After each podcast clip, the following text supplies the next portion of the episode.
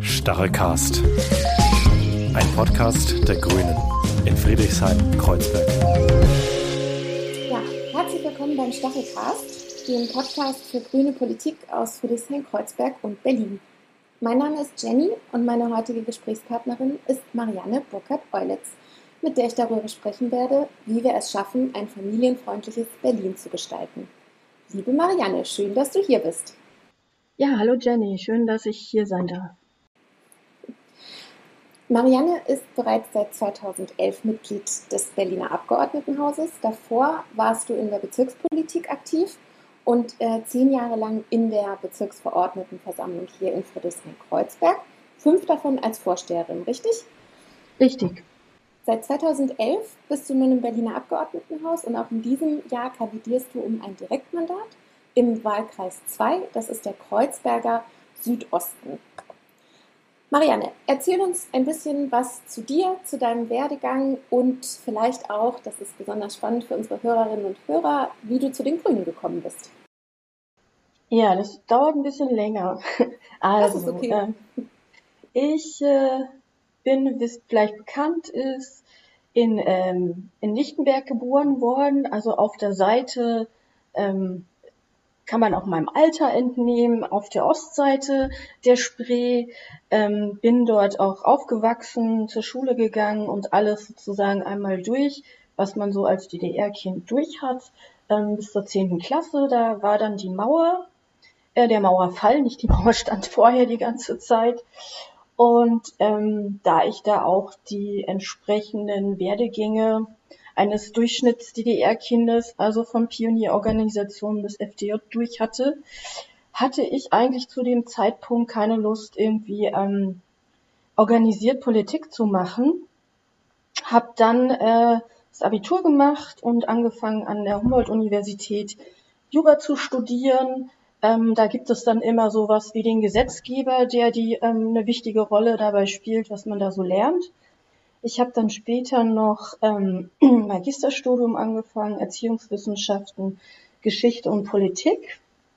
Und ähm, in einem der Politikseminare sind wir auch ins Berliner Abgeordnetenhaus gegangen. Da gab es eine ziemlich spannende Debatte äh, zwischen und ein, ein Redefight mit Renate Künast und äh, den äh, Typen von der CDU damals. Da ging es auch schon um äh, Bankenskandale, innere Sicherheit und so weiter. Also es war sehr, ja, sehr, ähm, sehr äh, motivierend. Und dann kam natürlich dazu, dass nach äh, fast 16 Jahren Kohl, also wir befinden uns ungefähr im Jahr 1998, ähm, dass da auch so eine Art Veränderung ähm, oder Lust auf Veränderung im Land bestand.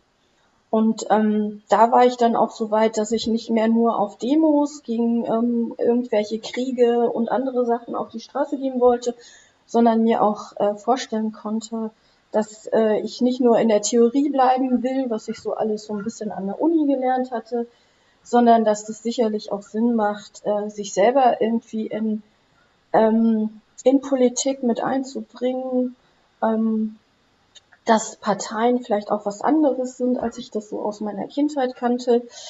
Und habe dann mal so ein bisschen rumgeguckt, was so passen könnte. Ähm, die damals PDS konnte ich mir so gar nicht vorstellen, so dass ich dann mal hingeschnuppert habe Richtung Jusos und auch ähm, bei den Grünen in Friedrichshain, weil ich dann da auch inzwischen wohnte. Und ähm, die Jusos waren ziemlich hierarchisch so ein bisschen, da hatte ich ja so gar keine Lust mehr drauf. Und dann bin ich so bei so einem ganz kleinen, so einer ganz kleinen Truppe, das waren vielleicht so zehn Menschen, äh, im Friedrichshain gelandet und bin dann dahin, äh, total naiv, keine Ahnung, wie da was läuft. Aber die waren alle super nett. Da sind auch noch Leute, die ich auch noch heute äh, aus Friedrichshain kenne, so ganz alte Campen und äh, genau. Das waren dann noch Leute, die sich auch während der Wendezeit engagiert hatten, also vom Bündnis 90 übrig geblieben sind, die auch viel Stress in der BVV hatten. Ähm, genau, da bin ich so ein bisschen reingekommen, bin dann auch immer wieder hingegangen. Und dann auf einmal ging das alles ganz schnell, da brauchte man mal eine Frau, Mann, jedenfalls die Gruppe brauchte Frauen äh, für, keine Ahnung, LDK und so weiter.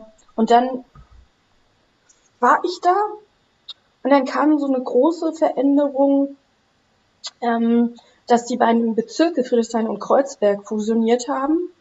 Ähm, so klein gegen groß. Es gab auch so ein bisschen, ähm, also ich bin dann bei den Grünen geblieben und dann auch in der Bezirksgruppe, hatte mich auch bei den Allergenen umgeschaut. Aber bei meinen kleinen Friedrichshainerinnen habe ich mich sehr wohl gefühlt.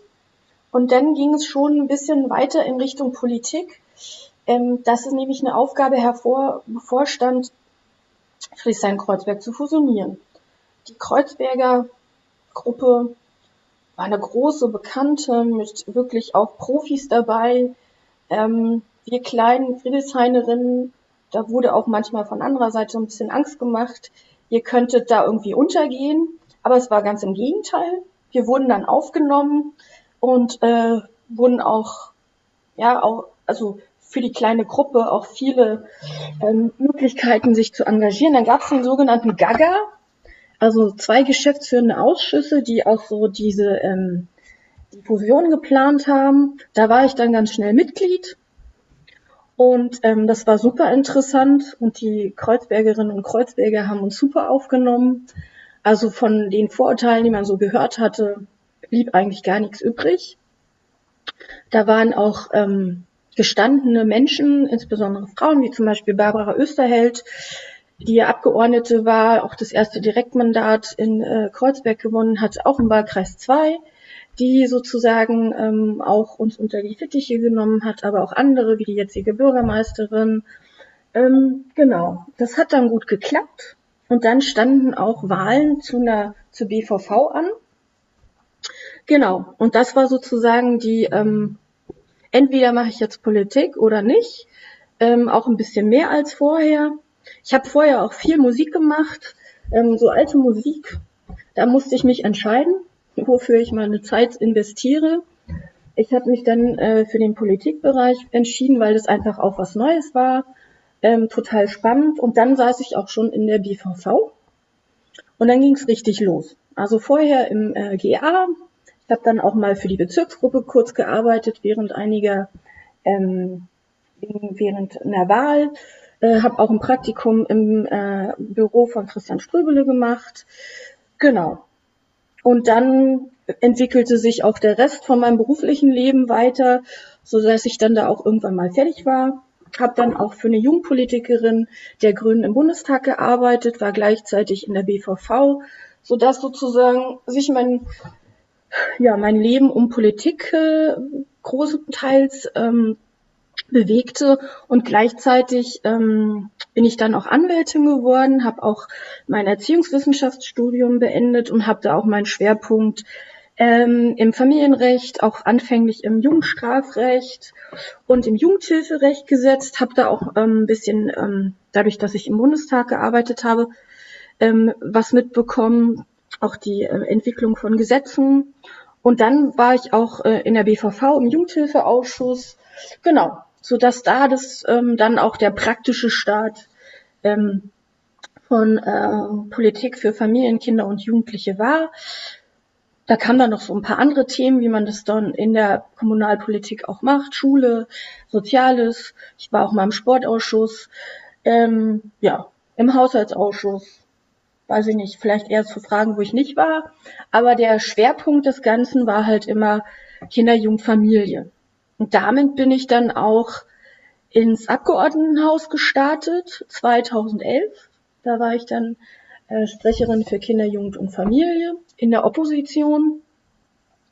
Genau, da habe ich mich damit auch auf, auf den landespolitischen Themen gefestigt ähm, und habe quasi von allen Ebenen Bund, Land und Bezirk quasi alles durch und durfte dann ähm, in 2016 mit dem Koalitionsvertrag verhandeln und habe dann auch für uns Grüne mit die Schwerpunkte grüner Politik in diesem Politikbereich gesetzt und habe dann danach äh, in der Fraktion auch ähm, den Bereich, einen großen Teil des Bereiches Schule mit übernommen und ein und verknüpfe da sozusagen die Themen frühkindliche Bildung, Familie und ähm, Schule miteinander und äh, habe da, glaube ich, auch insgesamt mit anderen zusammen den Blick ähm, ein bisschen erweitern können, habe aber vor allem auch von meiner Erfahrung, meinem Lernprozess in Friedrichshain-Kreuzberg da sehr, sehr stark ähm, partizipieren können. Super. Vielen Dank, Marianne, für diesen Überblick. Ähm, ich will noch ganz kurz für diejenigen, die uns nicht ganz so häufig hören oder die nicht ganz so aktiv sind, wir verwenden relativ viele Abkürzungen, die möchte ich ganz kurz erläutern. Ähm, die BVV, das ist die Bezirksverordnetenversammlung, das ist sozusagen das Bezirksparlament in Friedrichshain-Kreuzberg. GA, das ist der geschäftsführende Ausschuss, das ist in Friedrichshain-Kreuzberg sozusagen der, ähm, der Vorstand des Kreisverbandes und LDK, das ist die Landesdelegiertenkonferenz, das ist ähm, bei anderen Parteien kennt man das so ein bisschen als Landesparteitag. Ähm, so in etwa ist das nur für diejenigen, die nicht ganz so tief drin sind in der, ähm, ja, in der grünen Abkürzungslogik. Ähm, ja, Marianne, du hast es gerade schon angedeutet. Du bist inzwischen Sprecherin für Familie und Bildung in der Abgeordnetenhausfraktion. Hast auch schon so ein bisschen angerissen, wie es dazu äh, kam, eben auch unter anderem durch dein Studium, aber auch durch deine Arbeit außerhalb des Parlaments. Hm, jetzt sind wir ja als Grüne seit einigen Jahren zumindest mit beteiligt an der Regierung. Kannst du uns einmal beschreiben, was sich im Bereich Bildung und Familien in den Jahren vor der Corona-Pandemie, die natürlich sehr einschneidend war. Ähm, aber was hat sich so in den letzten Jahren in den Bereichen Bildung und Familien wesentlich verändert, ähm, wo wir als Grüne eben auch mit einen starken Beitrag dazu geleistet haben? Berlin ist im Bereich der Bildung, der schulischen Bildung, ähm, in der Vergangenheit nicht gut aufgestellt gewesen und ist auch noch in einem Entwicklungsprozess, der noch lange nicht abgeschlossen ist. Ähm, man muss sich das vorstellen, ähm, dass als wir Grünen mit äh, an die Regierung gegangen sind, 2016, Berlin, ähm, was die Bildungsabschlüsse angeht, auf, mit auf einem der letzten Plätze äh, bundesweit liegt, was die Abschlüsse angeht, die Schulabbrecherquoten und so weiter und so fort. Ähm, die Infrastruktur die, der Schulen mh, hm, war nicht optimal aufgestellt. Also wir haben, hatten einen Investitionsstau in die Infrastruktur von damals gerechnet fünf bis sechs Milliarden Euro. Wir hatten äh, nicht genug Schulplätze. Die Lehrkräfte, Erzieherinnen und Sozialarbeiterinnen hatten wir nicht genügend. Wir hatten äh, steigende ähm, Kinderzahlen sowohl im äh, frühkindlichen Bereich als auch im schulischen Bereich. Aus kleinen Kindern werden relativ fix äh, größere Kinder, die eben auch entsprechende Schulplätze äh, brauchen. Da ist lange Jahre nichts getan worden. Und auch jetzt, bis jetzt ist es nicht alles optimal gelaufen. Also wir stecken immer noch mittendrin in der Schulbauoffensive, die wir als Rot-Rot-Grün gestartet haben. Ähm, die äh, Lehrkräfteausbildung haben wir verdoppelt, also von 1000 auf 2000 Studienplätze. Wir haben eine große Zahl von Quereinsteigenden, indem wir uns am Anfang der Legislaturperiode darum gekümmert haben, dass die eben auch ähm, besser qualifiziert werden. Da ist viel Geld in die Hand genommen worden, um das auch entsprechend aufzubauen. Also es gibt, gibt jetzt sozusagen ähm, auch deutschlandweit ein äh, Vorbildstudiengang äh, oder auch Ausbildung, begleitende Ausbildung für ähm, Lehrkräfte, die quasi ähm, aus anderen äh, Studiengängen kommen. Ähm, wir haben die Schulsozialarbeit äh, gestärkt im Haushalt, sodass möglichst jede Schule ist das Ziel, ähm, ein Schulsozialarbeiter oder eine Schulsozialarbeiterin hat. Ähm, es sind schon mehrere Milliarden Euro für den Schulbau ausgegeben worden, sowohl die, ähm, den Neubau als auch die ähm, entsprechende Sanierung. Wir stecken mittendrin, also in einem Prozess, ähm, der holprig begonnen hat. Dann kommt das große Thema Digitalisierung dazu. Da hat Berlin auch lange, lange Jahre verschlafen.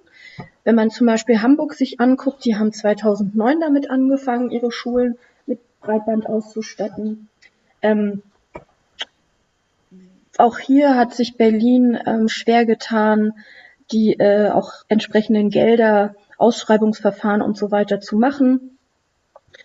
Ähm, ich will es nicht alleine in die ähm, Bereich der Senatsschulverwaltung, äh, die von der SPD regiert wird, ähm, in der Verantwortung ist, schieben, aber es ist schon sehr zäh, äh, bestimmte ähm, bestimmte Themen voranzutreiben. Was wir als Grüne als ähm, Schwerpunkte gesetzt haben, ist die Frage der Qualitätsentwicklung in Schule und das Thema ähm, Digitalisierung, ähm, gesundes Essen, ähm, auch bestimmte Themen in der in der schulischen Bildung von ähm, zum Beispiel Bildung für nachhaltige Entwicklung zu stärken, ähm, Umwelterziehung zu stärken, Demokratisierung an Schule, da sind wir auch mittendrin. Ähm, was wir auch versucht haben oder auch mein Ziel, das habe ich auch ähm, aus dem, unserem Bezirk gelernt, dass man eben nicht nur von der Institution aus denken darf, sondern von dem Kind aus. Ähm, das heißt, dass ähm, Schule nicht nur als Institution funktioniert, funktionieren darf, sondern ähm, intern als ähm, multiprofessionelle Teams, das heißt ähm, nicht die Lehrkräfte für sich, die Erzieherinnen für sich, die Schulsozialarbeit für sich und auch die Kooperationspartner von Schule für sich, sondern als Team, das nennen wir Teamschule, ähm, insgesamt die Organisation Schule weiterzuentwickeln Mm, da ist noch sehr viel Potenzial nach oben. Das ist für uns auch eine der ähm, Hauptschwerpunkte für eine nächste Legislatur. Ähm, das ist die Herausforderung neben dem, was gerade angeschoben ist, ähm, dass die, ähm, die Unterrichtsgestaltung, auch das, was beim einzelnen Kind ankommt und für es rauskommt, dass es besser werden muss. Wir haben äh, in den Haushalten, die wir verhandelt haben, Modellprojekte, zum Beispiel, das nennt sich Elternbegleiter, also Eltern als wichtige Partnerinnen und Partner bei der ähm, Entwicklung eines Kindes, auch durch die äh, Bildungsinstitutionen hindurch. Da hat Schule auch noch ein großes Entwicklungspotenzial. Eltern als etwas Positives zu nehmen, die mitzunehmen. Ähm, dabei wollen wir auch Eltern, die eben einen Unterstützungsbedarf ähm, haben, sie ähm, unterstützen, aber positiv. Und da kommen wir jetzt so ein bisschen auch zu meinem Hauptschwerpunkt, äh, was die Familienpolitik angeht. Das ist nämlich ein Familienfördergesetz für Berlin, was gerade noch äh, in den abschließenden Verhandlungen im, im Parlament ist. Das haben wir, das habe ich zum Beispiel mit Monika Herrmann zusammen, der Bürgermeisterin, die aber auch viele, viele Jahre Jugendstadträtin in äh, Friedrichshain-Kreuzberg ist. Und genau dieses Thema, ähm, Familien stärken, Institutionen mit ihnen gemeinsam äh, gestalten, ähm, sie mitzunehmen, sie einzubinden und für ihre Kinder ähm, die besten Bildungschancen zu erarbeiten. Das haben wir mitgenommen auf die Landesebene und das ist sozusagen auch Grundlage für das Familienfördergesetz, eben positiv auf Familien zuzugehen. Und je wichtiger sehen wir das jetzt auch, dass wir ähm, in den Pandemiezeiten, ähm, in denen die Familien oft auf sich zurückgeworfen sind, ähm, dass wir diesen Bereich auch massiv stärken müssen.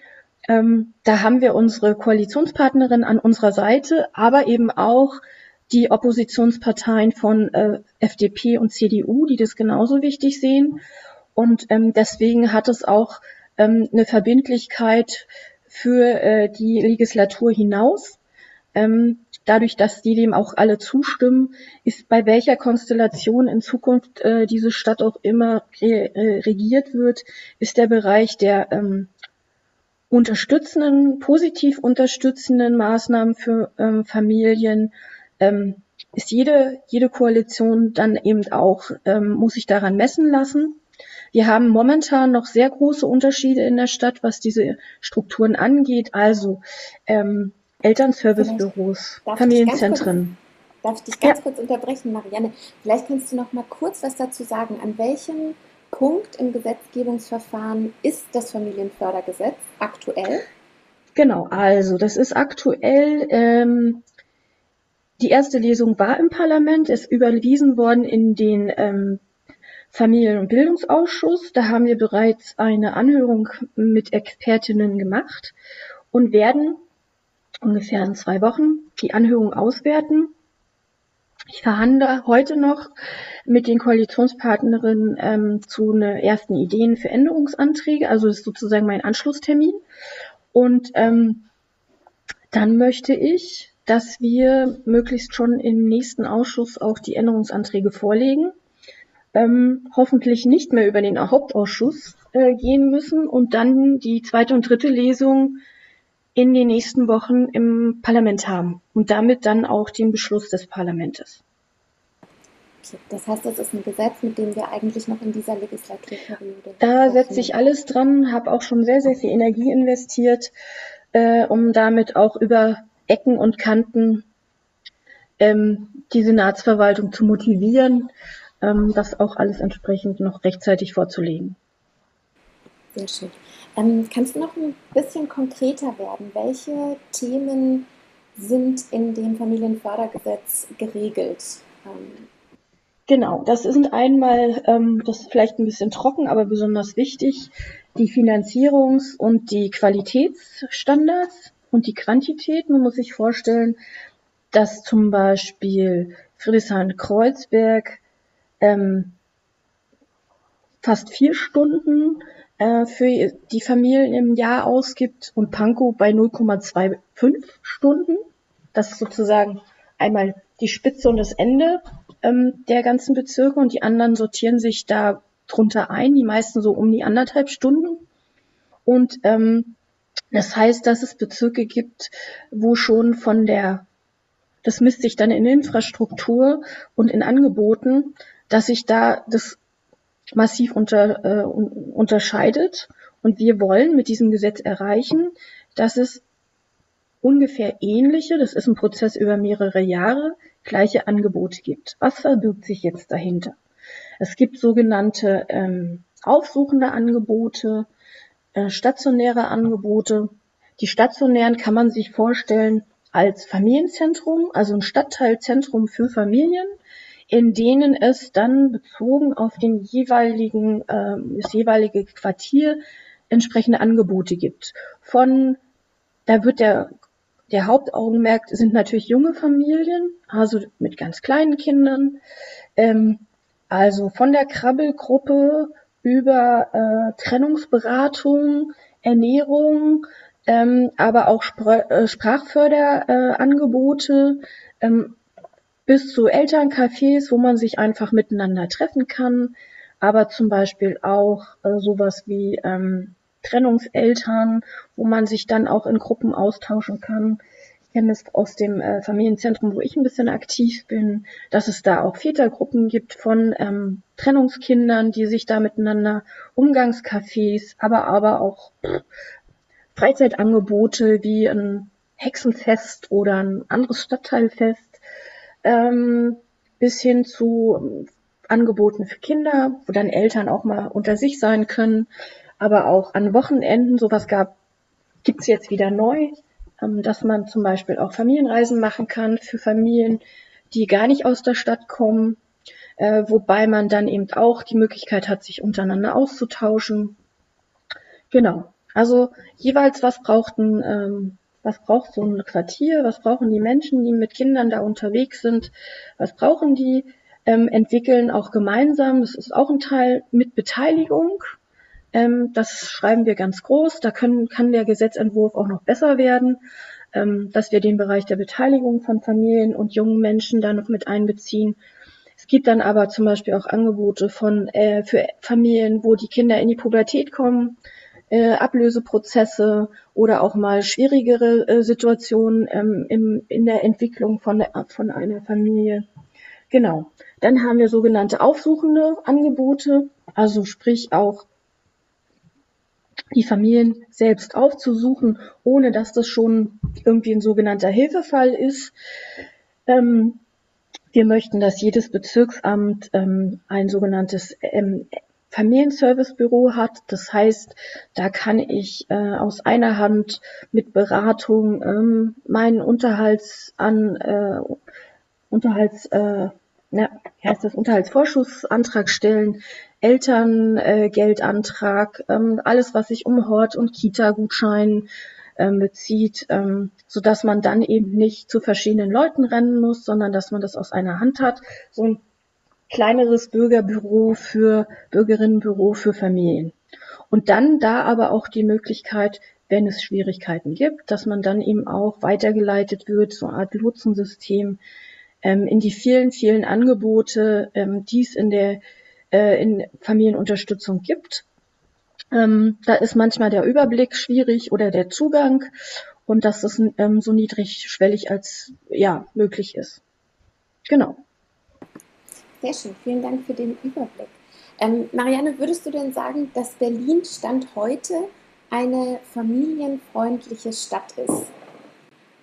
Und woran würdest du deine Einschätzung festmachen, an welchen Aspekten? Also ein Fakt ist, und da müssen wir besser werden, ist, dass Berlin, es hört sich vielleicht ein bisschen negativ an, aber Berlin ist auch ähm, die Hauptstadt von Kinder- und Familienarmut. Ist es bundesweit jedes fünfte Kind betroffen, ist es in Berlin jedes dritte. Und das ist natürlich eine ganz große Herausforderung für die ähm, betroffenen Familien, für die, ähm, für die Angebote, die wir haben, für die äh, Bildungseinrichtungen. Ähm, das ist eine besondere Herausforderung. Hm. Bei dem Thema ähm, Familienarmut ist die, äh, sind wir immer noch nicht so weit gekommen, dass wir äh, eine fertige äh, Strategie haben. Die soll, das haben wir uns in den, ähm, in den Koalitionsvertrag geschrieben, da gibt es auch eine extra ähm, Koordinierungsstelle für, die soll noch in dieser Legislatur vorgestellt werden. Das ist relativ herausfordernd, weil es sozusagen ähm, auch wieder ressort- und ähm, strukturübergreifend ist. Ähm, deswegen war, musste da viel Arbeit auch in, in investiert werden, um überhaupt einen Überblick zu bekommen, was ist alles da. Also da haben wir als Berlin noch wirklich Nachholbedarf. Ähm, wir haben schon äh, einiges Gutes an Familieninfrastruktur. Ähm, es gibt, äh, wir haben als Rot-Rot-Grün, glaube ich, einen großen Schritt gemacht, was so auch die finanzielle Entlastung äh, von Familien angeht. Das äh, Schülerinnen-Ticket für alle ähm, Kinder und Jugendliche ist, denke ich, aus grüner Seite ein ganz äh, wichtiger Punkt. Ähm, aber was die, ähm, sagen wir mal, Akzeptanz und positive Wahrnehmung von Familien mit Kindern angeht, ähm, was die Wohnungssuche angeht, ähm, was auch das öffentliche Bild angeht, da müssen wir auf jeden Fall noch sehr viel besser werden. Also ich denke, dass sowas wie ähm, die temporären Spielstraßen, ähm, die Öffnung von auch ähm, Strukturen wie Schule in, für Familien auch wenn sie dann zu haben, also wenn nicht öffentlich mehr die Schule äh, ist, da müssen wir auch noch besser werden. Das ist noch ein einiges an Arbeit, wo man das nicht nur mit Geld steuern kann oder man sagt, äh, man schreibt einfach ein Gesetz auf, sondern es ist auch eine Haltungsfrage. Also positiv ähm, Familien wahrzunehmen und nicht als störend, ähm, das ist eine Herausforderung, die wir als Stadtgesellschaft auch haben. Und da müssen wir als Politik, ich versuche das so gut es geht, ähm, müssen wir noch besser werden und da kann auch die äh, jetzige ähm, die jetzige Koalition besser werden. Du hast es gerade ähm, schon angesprochen, die, die Einbeziehung sozusagen von Familien, insbesondere glaube ich auch von Alleinerziehenden, die ja in besonderem Maße betroffen sind oder gefährdet sind von Armut. Wie könnten wir denn das schaffen, dass die äh, zukünftig, also die Familien, aber insbesondere auch die Alleinerziehenden und Kinder und ihre Interessen ähm, bei Gesetzgebungsverfahren oder auch bei politischen Maßnahmen der Verwaltung mehr Berücksichtigung finden oder mehr Gehör finden? Was wären da deine Ideen? Also was wir auch als Grüne noch in das äh, Familienfördergesetz schreiben wollen, ist, dass die Belange von Familien und auch jungen Menschen bei den politischen Entscheidungen, die getroffen werden, noch sehr viel stärker mit bedacht werden. Ähm, das ist auch ein bisschen eine Umsetzung der UN-Kinderrechtskonvention. Ähm, Kinderrechte selber haben wir in der Berliner Verfassung ja schon stehen. Ähm, aber das ist eigentlich ein Bereich, wo wir auch besser noch werden müssen. Ich, bei dem Bereich der Alleinerziehenden ist die Frage Zugang zu zum Beispiel Kinderbetreuung ähm, ganz großer und ganz wichtiger. Da äh, sind wir auch noch nicht an dem Ziel angekommen, zum Beispiel so eine Art Überangebot auch an Kita-Plätzen zu haben, so dass also ein bisschen Luft im System ist immer wichtig, damit einmal die Menschen ein Wunsch- und Wahlrecht wahrnehmen können, aber eben auch so viel Flexibilität ist, dass man eben schnell auch einen ähm, zum Beispiel Kita-Platz finden kann. Oder auch ähm, die Fragen der Betreuung außerhalb ähm, der Öffnungszeiten. Ähm, da gibt es schon Modellprojekte, die treffen aber meistens nur eine kleinere Gruppe. Das ist das, was ein, was ein Land machen kann. Also die Frage von Infrastrukturangeboten.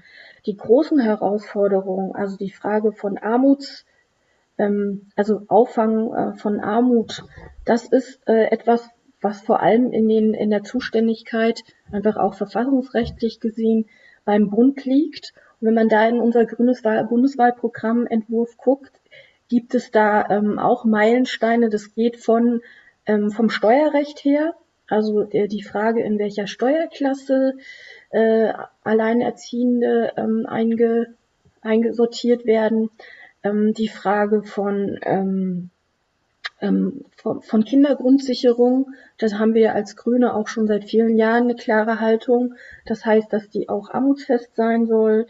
Eine der herausragenden Fragen für Familien in Großstädten, insbesondere in Ballungsräumen, also auch in Berlin, ist die Frage des Wohnraums. Und da ist es nicht armutsabhängig nur, sondern ähm, das bezieht ja fast die gesamte, den Gesamt, die gesamte äh, Bandbreite von Familien ein. Also sich sozusagen Umzüge, Vergrößerung, vielleicht auch später Verkleinerung, äh, wenn die Kinder groß geworden sind, sich nicht mehr leisten zu können. Und ähm, das Wichtige für Familien, insbesondere eben auch Alleinerziehende, ist der Erhalt ähm, des sozialen Umfeldes. Ähm, wenn ich darauf angewiesen bin, ähm, zum Beispiel die Großeltern eben nicht mehr da sind oder nicht in Berlin wohnen ähm, oder aus anderen Gründen der Kontakt da nicht so gut ist, ähm, dass man Freunde hat äh, oder auch alle andere ähm, Alleinerziehende oder Familien, mit denen man sich austauschen, aber eben auch zum Beispiel ähm, bei der Kinderbetreuung irgendwie unterstützen kann. Und wenn diese Strukturen, wenn ich gezwungen bin, da wegzuziehen und äh, baut sich das nicht so schnell wieder neu auf. Deswegen ist es eben so wichtig, auch für die Kinder, ähm, ihr soziales Umfeld, ihre Freundinnen und Freunde behalten zu können. Und ähm, das ist für viele Familien, entweder entscheiden sie sich, sie bleiben in dem engen, in der Enge, in der sie sind, oder haben Glück, aber äh, oft eben auch ähm, der, der der Druck der Verdrängung, der sie dann eben auch ähm, vielleicht stärker als andere ähm, trifft, weil einfach die, ähm, ja, die Mobilität nicht ganz so groß ist ähm, und die zeitlichen Ressourcen eben auch nicht so stark sind, weil das eben auch alles eng aneinander gebunden ist. Viele Eltern, ähm, die äh, auch in äh, Durchschnittsfamilien sind beide, müssen beide Eltern arbeiten, um sozusagen die Lebenshaltungskosten oder auch Vollzeit arbeiten. Und deswegen ist eben auch die Infrastruktur äh, in Betreuungsangeboten so wichtig. Und das merkt, merkt man ja auch in der jetzigen Zeit, dass sich das, dass das alles nicht zusammengeht und Familien wirklich unter großem ähm, auch Stress stehen, ähm, auch Eltern alles irgendwie wuppen zu müssen. Ähm, und da eben auch an, an Grenzen geraten.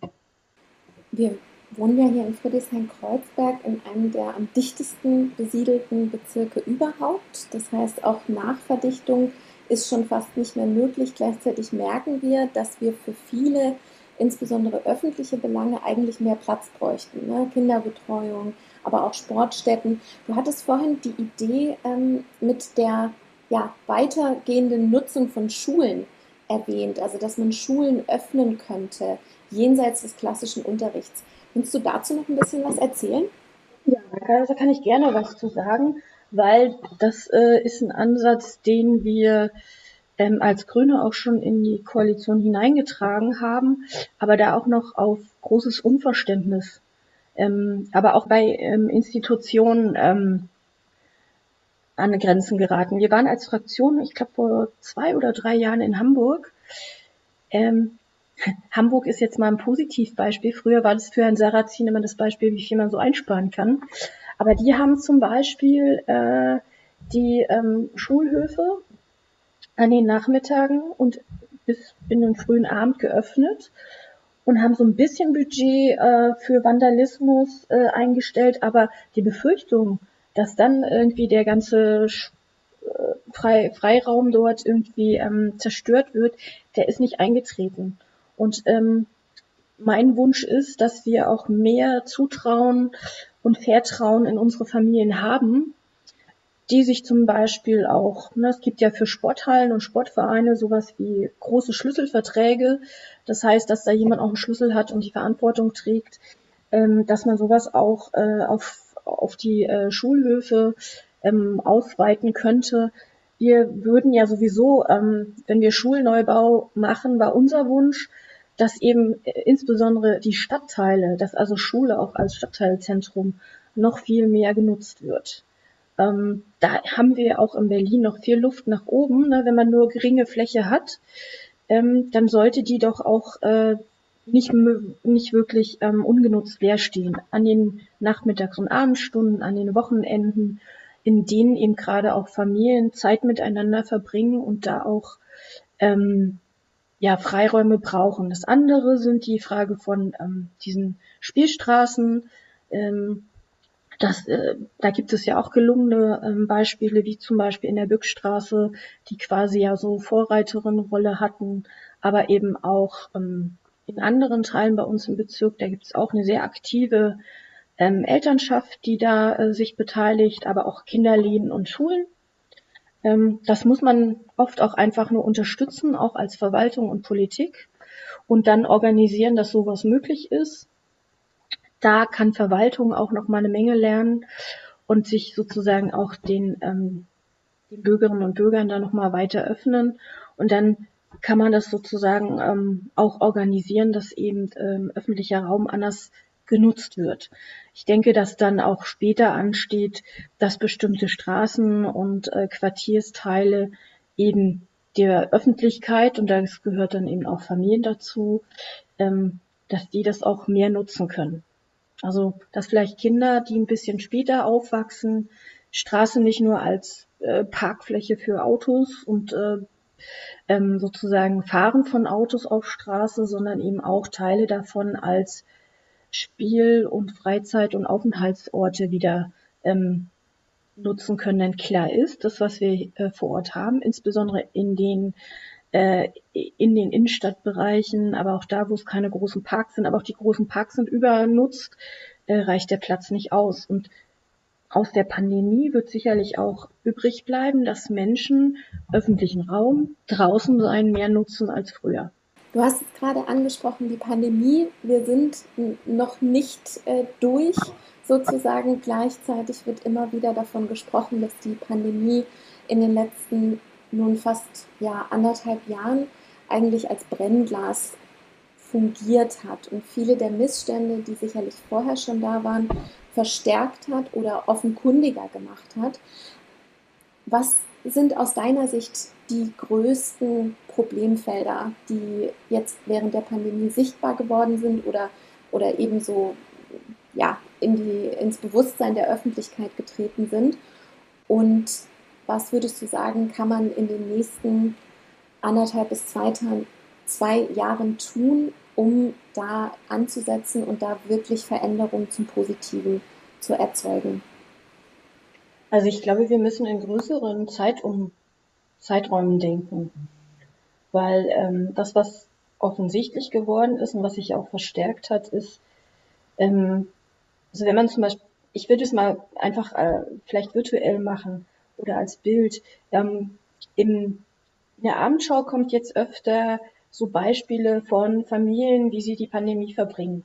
Das letzte, was ich davon gesehen habe, war einmal ein Beispiel einer alleinerziehenden Mutter in ähm, ich glaube Marzahn-Hellersdorf war es, die gesagt hat, sie hätte noch das Glück, auch ein paar Stunden am Tag äh, draußen arbeiten zu können, aber die sozusagen in so einer Enge und ähm, auch Belastungssituation sind, dass ähm, mindestens eins der zwei oder drei Kinder auch massive Lernschwierigkeiten bekommen hat, beziehungsweise da, wo es ähm, Schwierigkeiten gab, die sich massiv verstärkt haben, selbst wenn das Tablet inzwischen auch äh, von öffentlicher Seite zur Verfügung gestellt da war. Also das Kind sich auch auf die ähm, dieses Hin und Her und Her und Hin äh, nicht einlassen konnte. Ähm, das andere Beispiel war eine Zehlendorfer Familie, die auch gesagt hat, dass sie ähm, sozusagen ähm, privilegiert sind und auch eine gute Situation haben mit einem großen Garten, äh, mit einem Kind, mit mit sehr gutem Einkommen, großem Haus. Also sind jetzt schon die Extremer, ne? aber die auch sagen, ja, wir, wir kommen hier gut durch und auch unser Sohn kommt gut durch, ähm, weil sozusagen sowohl die finanziellen Ressourcen, aber eben auch einfach ein großer Garten mit Betätigungsfeld, mit sich bewegen können, mit gemeinsamen Dinge tun können. Äh, ich glaube, die haben sich einen Teich gebaut oder so, ähm, die auch als Familie durchaus nochmal anders zusammengewachsen sind. Aber da, das ist sozusagen das Bild ähm, in verschiedenen Facetten und äh, Unterschiedlichkeiten, aber ähm, wie es Familien auch in der Stadt geht. Und wenn man sich vorstellt, dass es dann auch noch eine Familie ist, die in Gemeinschaftsunterkünften lebt, äh, wo es sozusagen überhaupt keinen Raum gibt, ähm, in den sich auch ähm, lernmotivierte Kinder zurückziehen können, ähm, haben es gerade diejenigen schwer, die sowieso Unterstützung und Motivation brauchen. Also nicht jeder Mensch äh, setzt sich gern an seine äh, Aufgabe und äh, äh, arbeitet dann Arbeitshefte durch oder kann dem äh, Online-Unterricht so einfach folgen. Ähm, manchmal ist es auch der technische Support, der nicht da ist oder die Eltern, die auch einfach arbeiten müssen in der Zeit, ähm, dass da äh, die Schere auseinandergeht. Und zwar hat der Bund jetzt zwei Milliarden Euro zur Verfügung gestellt, um da auch zu unterstützen. Aber die, ähm, die Zahlen, die es gibt, zum Beispiel an Schulabbrecherquoten, Schulabstinenz, aber auch ähm, psychosozialen äh, Problemlagen von Kindern, die ist wirklich massiv nach oben gegangen. Und da reicht es nicht aus, ähm, Nachhilfeprogramme ähm, zu schalten. Es geht ja auch nicht, dass Kinder dann morgens, nachmittags und abends lernen, ähm, die sowieso belastet sind, sondern dass man schon auch gucken muss, was muss man auch entschlacken an Inhalten, so, so weh das zum Teil auch tut, weil es sicherlich auch Bereiche sind, die uns mit wichtig sind. Ähm, wir müssen die äh, Schulen insoweit unterstützen, dass sie das auch machen können. Also es gibt auch, selbst wenn die Klassenarbeiten jetzt reduziert wurden, gibt es schon da auch einen großen Druck, die auch alle zu schreiben, damit man das auch bewerten kann, weil man irgendwas braucht äh, als Vergleichbarkeit. Ähm, und das ist etwas, äh, wo wir noch nicht mit allen zusammengekommen sind. Also ähm, die Forderung nach, ähm, es muss sozusagen Prüfungen geben, die vergleichbar sind. Ähm, die Kinder sollen mal eben auf ihre Ferien verzichten. Also wenn freiwillig gelernt wird und Angebote sind, immer, ja, da sind wir als Grüne völlig dafür, dass es diese entsprechenden, das nennt sich dann Lernbrücken oder Sommerschule, die auch ein bisschen anders laufen als klassischer Unterricht. Ähm, das ist etwas, was wir viel, viel länger brauchen.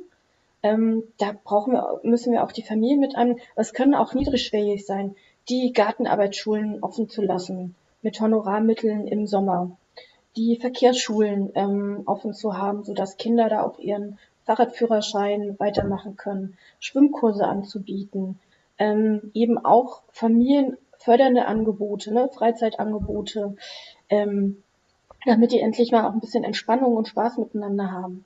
Insbesondere diejenigen, die das sich sozusagen auch ähm, weil sie auch in, in, in, in existenzielle Not geraten sind oder schon darin sind, ähm, dass wir die, sie da unterstützen. Das gibt das Bundesprogramm auch her.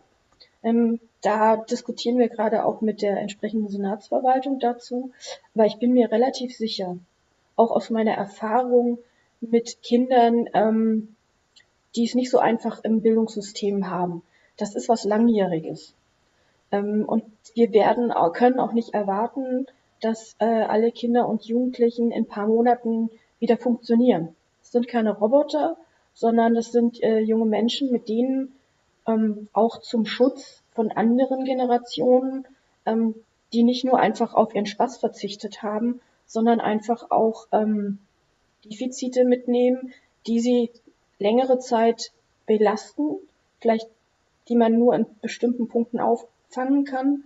Aber das ist eine große Herausforderung, das auch immer wieder in den nächsten Jahren ähm, auf dem Schirm und im Mittelpunkt zu haben und für mich auch eine klare Meinung und Haltung dazu, dass wir nicht einfach auf Sparkurs gehen können, äh, wenn die Haushaltseinnahmen, ähm, die auch durch die äh, Pandemie Ausgaben für äh, Schutzmaßnahmen hochgegangen sind, ähm, dass wir dann einfach äh, sagen, wir, wir, wir sparen jetzt da in der Infrastruktur ein, beziehungsweise auch an den Angeboten für Kinder, Jugendliche und Familien. Weil das wieder ähm, aufzufangen, das ist ein langjähriger Prozess. Also ich kann eine Wirtschaft vielleicht schneller wieder ankurbeln durch ähm, Konjunkturprogramme, aber wenn sozusagen auch die äh, emotionale Seite von Menschen ähm, einen Knacks bekommen hat, dann ist das etwas, was nicht so schnell aufzufangen ist. Ja, also ich höre da raus, wir müssen auf jeden Fall sicherstellen, dass der ganze Bildungsbereich ausreichend finanziell ausgestattet ist. Ähm, in dem Zusammenhang wird häufiger mal über das sogenannte Kooperationsverbot zwischen Bund und Ländern gesprochen. Ähm, ist, glaube ich, ein untechnischer Begriff, der steht so gar nicht im, im Grundgesetz, aber es bedeutet so ein bisschen, dass, ähm, dass der Bund nicht, nicht so weitreichende ähm, Gesetzgebungskompetenzen im Bereich Bildung hat. Und das wurde in der Vergangenheit immer mal wieder herbeigezogen, um eben zu sagen, dass der Bund eben auch äh, viele Bereiche nicht mitfinanzieren kann. Ähm, jetzt haben wir zum Beispiel 2018 gab es ja den sogenannten Digitalpakt von äh, der Bundesregierung. Da wurde dann eben versprochen, dass Schulen deutschlandweit bis zu 5 Milliarden Euro Fördergelder für Digitalisierung bekommen. Es wurde ja gesagt, dass dieser Digitalpakt so ein bisschen so eine Aufweichung auch des Kooperationsverbotes war, zumindest in dem Bereich Digitalisierungsinfrastruktur.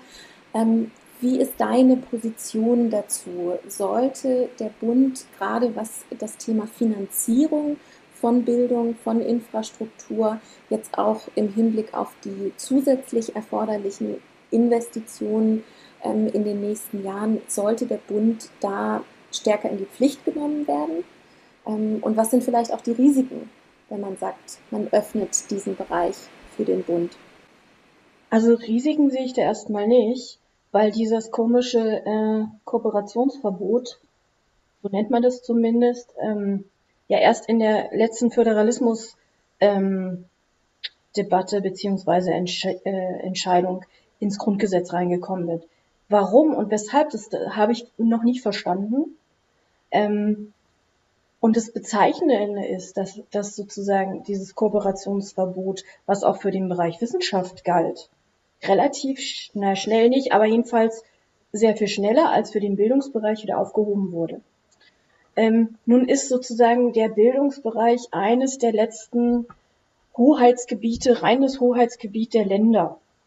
Aber wenn man sich anschaut, wie die sogenannte KMK, also die Kultusministerkonferenz, die ja eigentlich ein äh, Gremium sein soll, wo man sich miteinander abstimmt, wo man sozusagen diesen Föderalismus, äh, die Schranken auch äh, über, überwindet, das funktioniert im Grunde gar nicht. Das ist so schwerfällig und nichts, nicht äh, verbindlich, ähm, so dass wir da wieder weg müssen.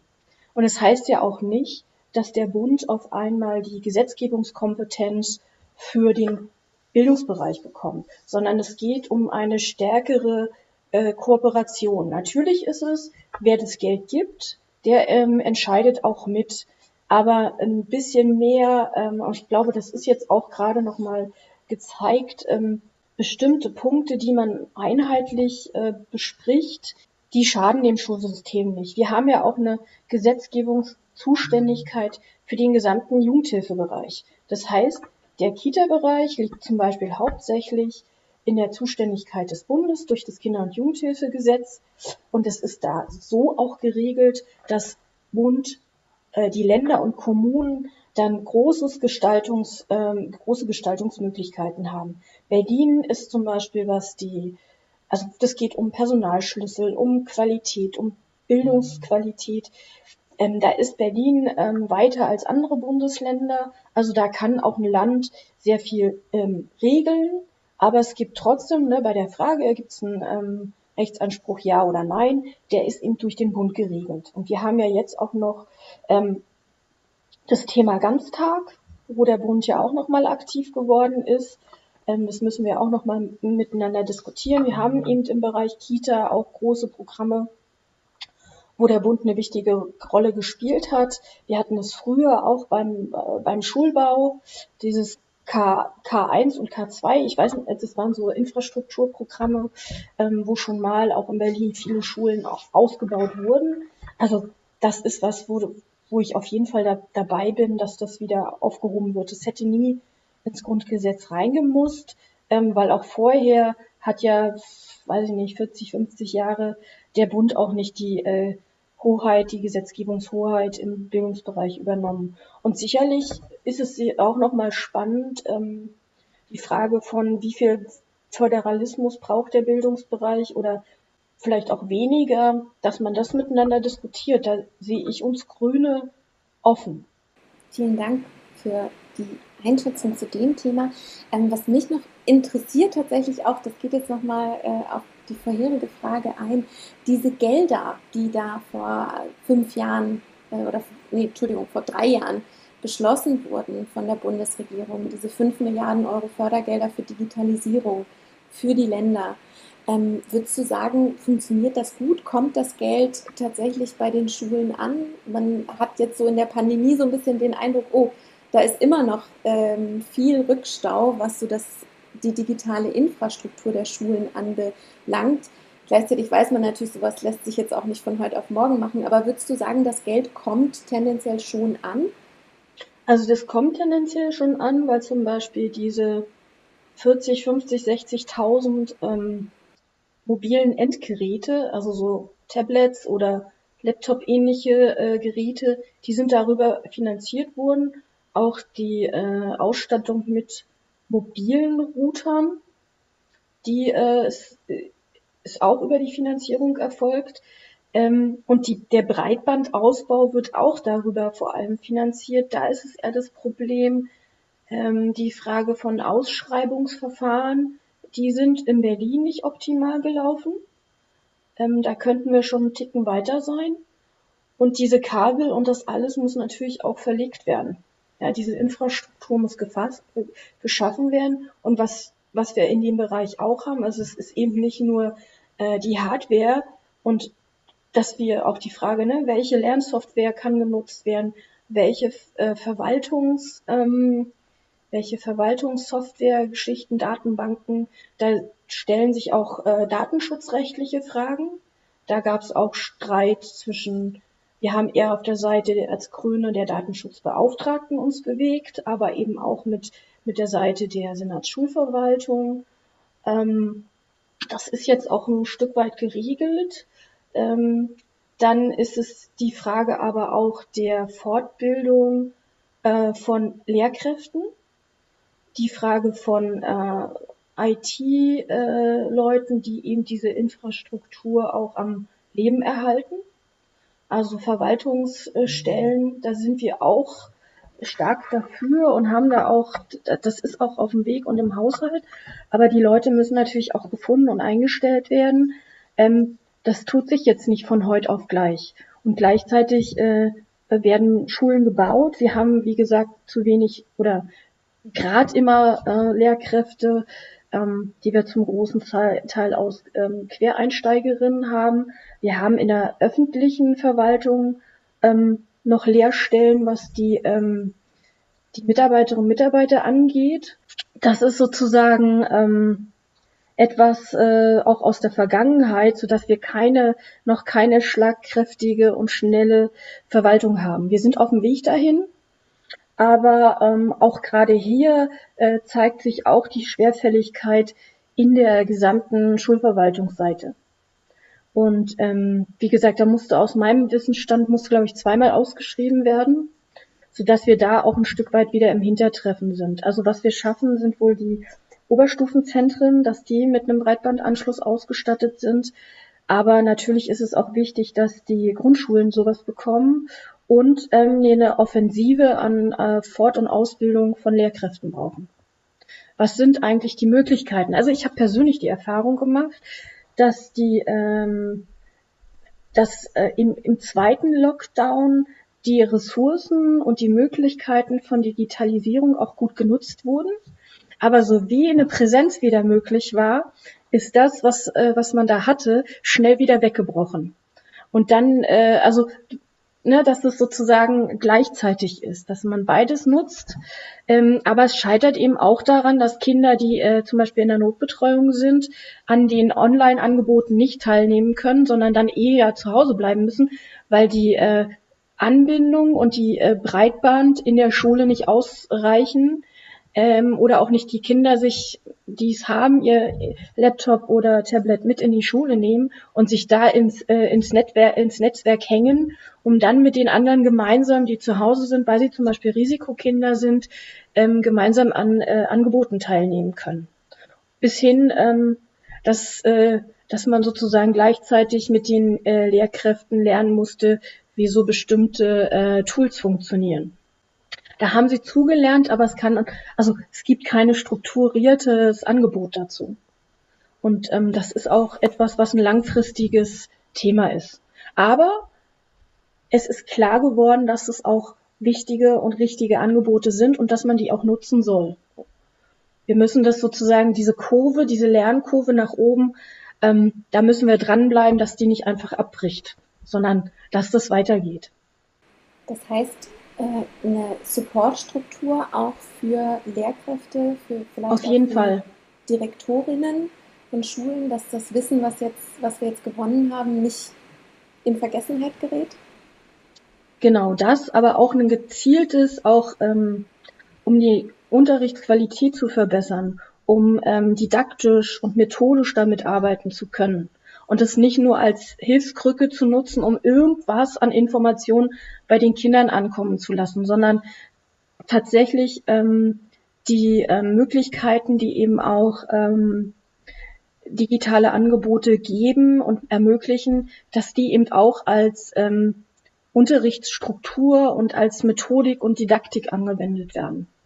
Und da ist sicher, also da ist wenig Wissen vorhanden. Es gehört einmal in die äh, Lehrkräfteausbildung aber eben auch in die Frage Team, äh, gemeinsam im Team arbeiten, ähm, eben auch rhythmisiertes Lernen, also eben nicht nur vormittags Schule, nachmittags Hort und es sind zwei Parallelwelten. Also jetzt wird schon wieder kompliziert, aber das macht mir immer besonders viel Spaß. Also dass Ganztag eben auch ganztägig äh, funktioniert und ähm, diese Verbindung zwischen pädagogischer Beziehungsarbeit, sondern man kann eben die Kinder nicht wie äh, bei einer äh, Fernuni oder so einfach nur vor einen Rechner setzen und sie sich da allein ähm, überlassen, sondern das braucht eben auch das soziale Miteinander. Das kann man auch ein Stück weit online machen, aber eben nicht nur. Deswegen ist ja auch Schule äh, in Präsenz so ein wichtiger, auch sozialer Ort für Kinder und Jugendliche. Okay, wir sind schon relativ lange dabei, deshalb ähm, komme ich jetzt zu einer, ja, vielleicht von zwei Abschlussfragen. Ähm, am 26. September wird gewählt, sowohl auf Bundesebene als auch auf Landesebene und im Bezirk. Ähm, wenn wir jetzt mal davon ausgehen, wir gehen ab äh, September wieder in die Koalitionsverhandlungen auf Landesebene, welche drei Themen würdest du gerne im Koalitionsvertrag verhandeln? Also, das ist, ähm, das habe ich heute, glaube ich, im Laufe der Zeit auch schon gesagt. Also ganz wichtig ist, dass einmal die an begonnenen großen ähm, strukturverändernden Programme wie Digitalisierung, Lehrkräfte Aus- und Fortbildung, ähm, Schulbau, dass die auf jeden Fall weitergehen. Ja, dass, dass eigentlich der, ähm, der Schwung, den die brauchen, dass der eigentlich erst jetzt richtig losgeht. Ähm, dann kommt die Frage von ähm, Qualitätsentwicklung in Schule. Also, was funktioniert? Der Austausch zwischen Schulen, ähm, die gemeinsame ähm, Entwicklung von Schule und Unterricht im Team, ähm, aber auch das, was Schulen dafür brauchen. Das müssen wir massiv unterstützen. Die Projekte RITES, die wir äh, auch im Bereich Schule haben, die geben unfassbar viel Geld aus. Wir sind Ber Berlin ist Spitzenreiterin bundesweit bei den ähm, Bildungsausgaben. Aber hinten kommt es nicht richtig an. Ähm, deswegen müssen wir auch kritisch anschauen, was funktioniert und was funktioniert nicht. Ähm, wir brauchen ähm, viel mehr die Frage auch äh, Fortbildung insgesamt. Ja, wo will eine Schule eigentlich hin? Um dann eben, so wie das Firmen eben auch machen, sich auszurichten, auf ein Ziel hinzuarbeiten und mit Unterstützung und auch ein Diskurs. Ich glaube, da muss man auch mal mutig sein, ähm, dass die Bildungslandschaft in Berlin miteinander in Diskurs geht. Ja, was ist unser Ziel? Weil das vermisse ich auch politisch in der Hausspitze. Wo, wo will man eigentlich hin? Sondern es gibt eine Kommission fürs Thema X und eine Kommission fürs Thema Y und ein neues Programm für das nächste Thema. Und es hat, hat keine Struktur und kein Ziel. Das ist etwas, was wir besonders in der Schulpolitik nochmal viel stärker ähm, ausrichten müssen und eben auch dieses von der Lebenswelt der Kinder aus Denken in dieses strukturelle Denken hineinbringen. Es hört sich alles jetzt ein bisschen, ähm, aber das ist eine Methode, die auch ähm, Strukturen und Organisationen weit nach vorne bringen. Wie gesagt, am Geld hat es bisher nicht gelegen, sondern in dem, wie das umgesetzt wird und wer wie miteinander ähm, arbeitet. Wir haben unheimlich verschiedene und komplexe Zuständigkeitsfragen. Und ähm, je, je mehr Unterstützungsbedarf zum Beispiel ein Kind braucht und verschiedene Systeme wie Jugendhilfe, Eingliederungshilfen, Schule ist involviert, desto komplizierter wird es und oft blockieren die sich gegenseitig. Und diese Blockaden auch aufzulösen, das hat auch was mit dem Thema, wie muss sich Schulaufsicht und so weiter neu aufstellen. Ähm, das ist etwas, wo es eben kompliziert wird, wo man nicht einfach sagt, das ist jetzt kostenlos alles, sondern da muss man ähm, Prozesse an, an, äh, an, anregen. Das ist auch im Bereich Verkehr, es ist das genauso. Es ist kompliziert und komplex. Und man muss irgendwie auch alle mitnehmen. Und es, man schafft es nicht, so einen großen Bereich wie zum Beispiel Schule ähm, von oben nach unten durchzulenken, sondern ähm, es muss ganz viele Punkte geben, wo man einfach auch Beteiligungsprozesse ansetzt und auch sich mehr äh, trauen kann äh, an Demokratie in Schule, um Eltern zum Beispiel auch nicht nur am, am Nachmittag beim, beim Elterncafé oder beim, beim Schulfest einzusetzen oder in der Gesamtelternvertretung, sondern sie auch viel mehr auch in äh, Entwicklungsprozesse von Schule mit einzubinden. Das ist was, äh, wo wir ähm, noch einen großen Nachholeprozess haben. So. Also nicht zu sagen, mit einer Richtlinie, mit einem Rundschreiben wird es vorgegeben und dann zu glauben, dass das alles funktioniert, sondern je mehr Menschen miteinander diskutieren und miteinander sich auseinandersetzen und sich dann eben auch mit Schule mehr identifizieren, ähm, sowohl Lehrkräfte, die sich dann nicht alleingelassen sehen, aber auch Eltern und Kinder, desto besser kann das äh, funktionieren, weil es ist immer eine Beziehungsfrage, ob Lernen gelingt. Das war eigentlich ein fast perfektes Schlusswort. Ähm, wunderbar. Das klingt für mich ja mehr Beteiligung, so ein bisschen als übergeordnete, als übergeordnete Forderung auch. Ähm, mehr Beteiligung von Kindern. Ja, den Menschen auch einfach mehr zutrauen. Also, dass sie auch verantwortungsvoll mit allem umgehen und dass alle im Interesse von Kindern, Jugendlichen und Familien auch arbeiten. Glaubst du, dass es dafür eine grüne Bildungssenatorin braucht?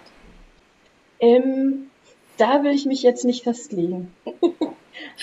Aber nicht. mehr grüne Ansätze in, in, in den Verwaltungen, es gibt es auch schon. Also wenn man sich zum Beispiel die Schulaufsicht Schulamt und äh, Jugendamt in unserem Bezirk anschaut, dann arbeiten die danach. Ja, da hat sich auch die Schulaufsicht äh, an ähnliche Strukturen wie die Jugendhilfe ange und da arbeitet auch der frühkindliche Bereich mit dem mit dem Schulbereich, auch mit den Schulämtern, die ja die Verwaltung von von von Räumen und so weiter vor allem haben, die arbeiten da eng zusammen. Und da geht es dann eben darum, dass man in Netzwerken zusammen Probleme analysiert und auch gemeinsame Problemlösungen angeht. Und das ist das, was zum Beispiel unser Bezirk richtig gut kann, ähm, in dem Bereich, wo, wo man auf anderer Ebene, glaube ich, gut von lernen kann. Vielen Dank, liebe Marianne, für deine Zeit und für die tiefen, tiefen Einblicke in die Familien- und Bildungspolitik ähm, und deine Vorschläge für, wie es in Zukunft noch besser laufen kann und die Missstände beseitigt werden können. Ich danke an dieser Stelle auch unseren Zuhörerinnen an den Geräten. Wenn ihr Lust auf noch mehr grüne Politik habt, dann besucht unsere Webseite unter grüne-xhain.de oder schreibt uns eine Mail oder besucht eine unserer Veranstaltungen. Vielen Dank an dieser Stelle, bleibt gesund und wir hören uns.